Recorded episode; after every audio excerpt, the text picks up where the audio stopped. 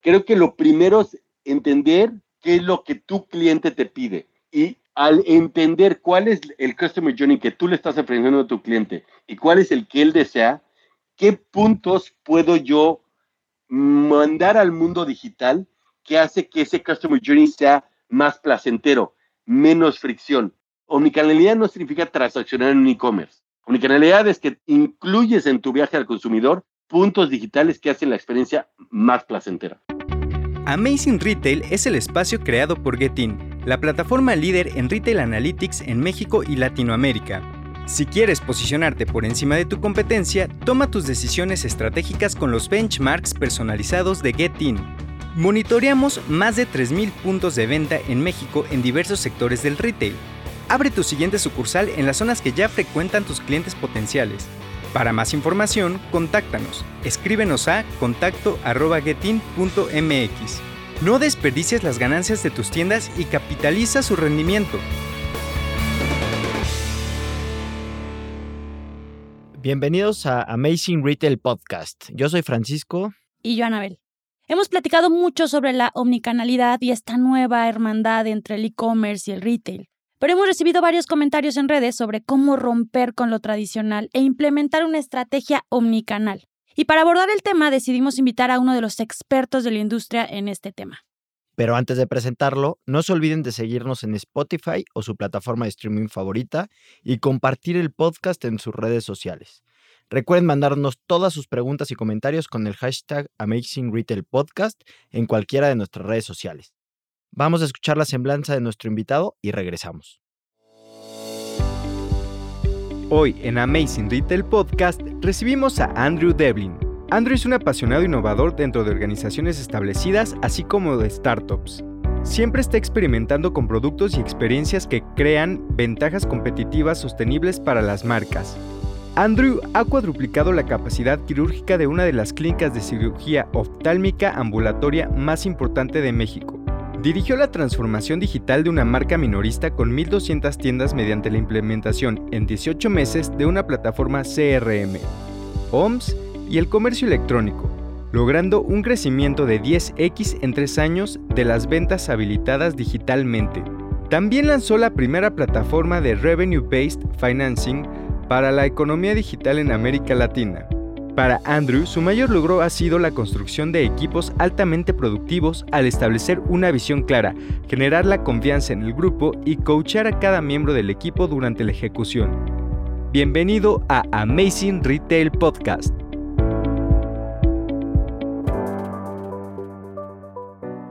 Muchísimas gracias, Andrew, por acompañarnos. Estamos muy contentos, emocionados de escuchar todo lo que nos vas a platicar y pues mil gracias.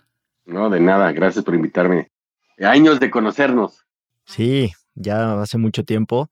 Y Andrew, si quieres para empezar, ya escuchamos tu semblanza y todo, pero ¿por qué no nos platicas más sobre lo que estás haciendo actualmente en Fairplay? Pues bueno, yo, como ustedes saben, estuve muchos años en el mundo de retail, digo, casi nací en el mundo de retail. Mi familia ha estado muy metida en el mundo de retail por muchos años, pero después de un tiempo decidí emprender y primero empecé con un tema de agencias de e-commerce y hacer creación de implementación de plataformas de e-commerce para empresas, pero de ahí la verdad me encantó este mundo de fintech em, y acabamos desarrollando Fairplay, que Fairplay es básicamente una plataforma de préstamos para empresas de e-commerce y lo hacemos de una manera muy especial porque no necesitamos mucho tiempo de operación de la empresa y además les permitimos que nos vayan pagando conforme van vendiendo. Entonces es muy amigable para las empresas de retail que tienen estacionalidades o temporalidades muy marcadas en el año. Cuando venden más pueden pagar más, cuando venden menos pagan menos. Y además, pues no tiene intereses, solo es una comisión por el préstamo. Entonces es todo muy simple, todo tiene muy claro cuánto van a pagar por el dinero. Entonces eso es lo que estoy haciendo ahorita, mi estimado Frank. Súper interesante, Andrew. Qué buen cambio además, ¿no? O sea, de la industria, de una industria súper tradicional a una industria completamente nueva. Sí, pues les digo, las dos son mega tradicionales, nomás que ahora eh, alguien está metiendo revolución a este tema de, de fintechs y, y, va a llegar el regulador y nos va a meter a todos en línea algún día. Ahorita es medio de Wild Wild West. sí. Oye, Andrew, entrando ya un poquito en tema, platícanos, ¿por qué consideras que es importante que las empresas empiecen a incorporar innovación, sobre todo las empresas tradicionales? Lo diría de una manera muy simple, como lo viví yo. Innovar innovación dentro de una empresa que ya opera es traumático. Innovar es traumático en general. Y si te esperas hasta que estás en crisis, hasta que tienes que irte al hospital para arreglar tu problema, pues ese trauma va a ser todavía más difícil, más duro y más rudo para la empresa. Entonces, si lo puedes ir incorporando y haciéndolo a través de la vida de la empresa, vas a ser, va a ser mucho menos doloroso y, va a ser mucho más natural, en vez de que realmente parta la organización casi en dos, porque están los que lo hacían antes como se hacía antes y los nuevos que están peleando por hacerlo nuevo. Entonces, idealmente se incorporado desde muy temprano y con diferentes fronteras de innovación. Oye, Andrew, y ahondando en este tema, ¿cuál crees que es el principal error justamente para implementar esta innovación en las empresas? O sea, esta pelea que existe, esta fricción, o, crees que existen más errores a la hora de ya nos decidimos, pero ¿cómo le hacemos, no? Yo creo que el principal error es el compromiso con cambio.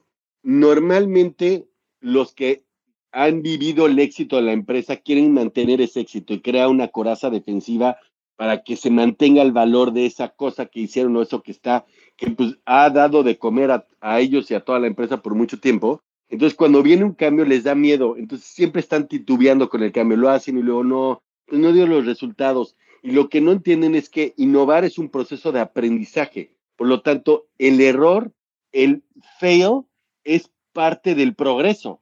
Entonces, en vez de echarte para atrás cuando tienes que echarte más adelante, porque ya aprendiste que por ahí no está. Lo malo es hacer innovación e invertir demasiado en una sola cosa. O sea, si tú te avientas y, eh, apuestas todo porque crees que le sabes, seguramente vas a cometer un error y además va a doler mucho. Entonces, es hacerlo con muchas pruebas chiquitas, bien integradas, con todo el compromiso de seguir, como dicen en el mundo startup, es pivotear hasta que le pegas a lo que realmente pega. Pero echarte para atrás de innovar es un error. Andrew, cambiando un poquito de tema, ¿hoy en día crees que los retailers pueden prescindir de la omnicanalidad? Sí, si quieren fail for life, ¿no? O sea, de que pueden, pueden, ¿no? y muchos lo están haciendo. Muchos están diciendo, ya yo no le entro, ¿no? Yo, mis clientes son estos. Y lo único que va a pasar cuando yo daba en algún momento de clases de omnicanalidad, pero bueno, el chiste eh, odio el término de omnicanalidad, pero bueno, el punto es que siempre he dicho que el que está demandando el cambio es el cliente. Entonces, si tú no haces algo para atenderlo, pues el cliente poco a poco se va a ir y gradualmente, ¿no? Hasta el momento que ya no tienes clientes. Entonces, de que puedes prescindir, sí, pero si quieres seguir existiendo, lo vas a tener que hacer el cambio. Y lo vas a tener que hacer ya sea dentro de tu empresa, cambiando el modelo o creando una empresa a un lado que haga ese nuevo modelo y que vaya creando su propio mercado poco a poco, ¿no? ¿Por qué odias el término? ¿Te gusta más alguno otro o por algo en particular? O? Porque yo creo que es, como digo, uno, porque llevo oyéndolo too many years, ¿no? O sea, los que, ahorita los que, los que llegaron y dijeron, ay, no, la pandemia hay que ser omnicanales, puta, yo llevo hablando de esto desde 2010, ¿no? O 2011, entonces ya, o sea, apenas te diste cuenta. Pero dos es porque creo que es, es, es retail. No es, omnicanalidad no es diferente a retail. El cliente quiere comprar un producto y quiere que se lo des de la manera más simple y cuando él quiera, ¿no? Yo siempre he dicho que omnicanalidad, lo que exige el mandato que está dando el cliente son dos. Es simplifícame la vida y dame el poder de hacer. En una tienda, el cliente no puede llegar al POS y meter su orden, no, ¿no? Tiene que esperar que alguien esté ahí, clic, clic, clic, clic, clic, clic, clic, y el otro ahí esperando qué carajos hace, qué tanto llena, no tiene ni idea. Cuando él está llenando, él se empodera y lo hace, lo hace a cualquier hora del día, ¿no? Quiere saber dónde está el inventario, puede entrar y ver. Lo que empoderar y que le simplifiques la vida si no entendemos que eso es lo que todos buscamos, pues es probable que un día te quedes sin clientes, ¿no? Totalmente de acuerdo.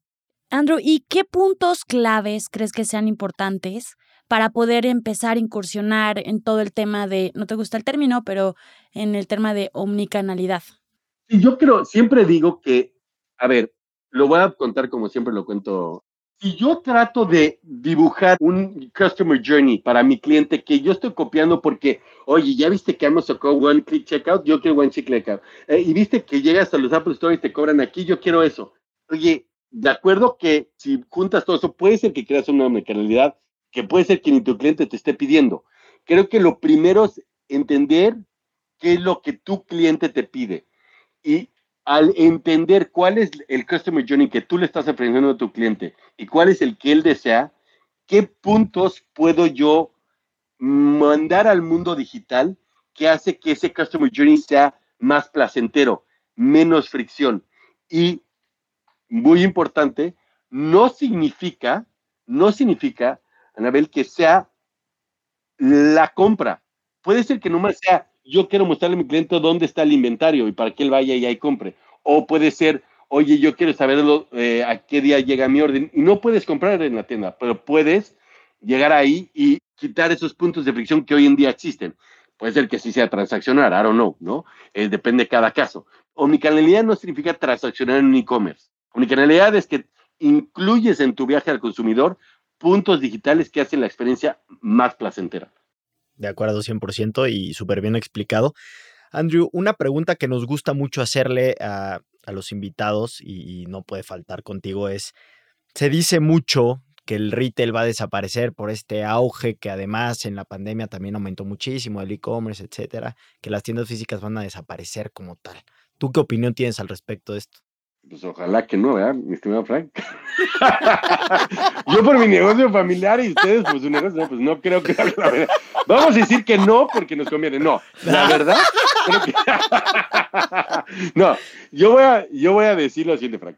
Creo que el dato que sacó Estados Unidos este año es impresionante. Este año, e-commerce en Estados Unidos, además, claro que el de retail físico de Estados Unidos es muy particular. Es el país con mayores metros cuadrados de retail del mundo. No todo el mundo está igual. Pero Estados Unidos tuvo un retroceso de e-commerce este primer trimestre versus el primer trimestre del año pasado. Eso significa que la gente sí quiere salir a comprar. A ver, los que pensamos que solo podemos hacer las cosas a través de e-commerce están equivocados. Todos los que tienen un e-commerce, no todos, pero una gran proporción o una proporción importante, van a tener que poner una tienda física. Y como decía alguien que un consultor que algún día tuvimos, Decía, una tienda es la iglesia de tu retail. Es decir, es la iglesia de tu marca. Tienes que poner algún lugar físico, la gente pueda personalizar tu marca, que pueda vivirla y sentirla, porque no lo van a sentir. Por más que le hagas, no lo vas a poder hacer eh, en una pantalla. Probablemente en esta cosa que están haciendo del metaverso la puede ser, pero it's not going to be in the next 10 years. Entonces, yo, yo sí creo que esto es here to stay y de que van a morir las tiendas creo que están muy equivocados creo que se van a hacer en su mayoría, en algunos casos, más y más chicas y en otros casos menos y más grandes, ¿no? O sea, van a ir como en, flujo, eh, en contraflujo, ¿no? Los IKEAs van a tener tiendas más chicas y los que tienen muchísimas tiendas chicas van a tener menos y más grandes. Claro. Andrew, ¿y para ti qué indicador o qué indicadores consideras que sean los más relevantes para todos los retailers? Evidentemente las ventas, pero ¿qué otros indicadores crees que son importantes? Sí, yo creo que hay muchos indicadores, pero yo creo que los dos más importantes después de ventas es recurrencia de compras, qué tan recurrente compra tu cliente y el NPS, ¿no? O sea, si el cliente no está excited con lo que te está vendiendo, no lo promueve, pues es probable que cualquier otra oferta un poquito más barata, un poquito más cerca de su casa, un, con un cambio diferente que puede ser mejor, te va a dejar, ¿no? Y si no están comprando recurrentemente, pues para mí es un preindicador o un indicador que va muy relacionado con el NPS, que tenemos un problema, ¿no? Entonces yo creo que son cosas que debemos de seguir, ¿no? Hay muchísimos, este mundo ya de los KPIs, OKRs o como quieras llamarle, al final es la misma gata pero revolcada, es un tema, hay millones, yo creo que hay que seguir unos y muy pocos y bien definidos. Y no, yo, por ejemplo, en Fairplay sí, el NPS lo seguimos, el revenue lo seguimos y en la permanencia del cliente lo pedimos. Oye, Andrew, pues ya, ya nos estamos acercando al final del capítulo y justo para concluir, nos gustaría que nos dieras un par de consejos muy puntuales para todos los retailers que están escuchando este episodio. Un consejo que le podemos dar a estos retailers. Sin duda alguna, viene un momento bien interesante para el retail hacia adelante. Las capacidades de comprar de integrarte verticalmente y traer productos desde cualquier lado, cada día se está haciendo más fácil. La manera de implantar o crearte, usar tecnología para generar experiencias, cada día es más fácil. Sin duda alguna, si tienen que estar manteniendo un enfoque, es en qué significa tu marca y cómo se traduce en una experiencia, en rituales, en la expresión de la marca en tu tienda. Eso no va a cambiar.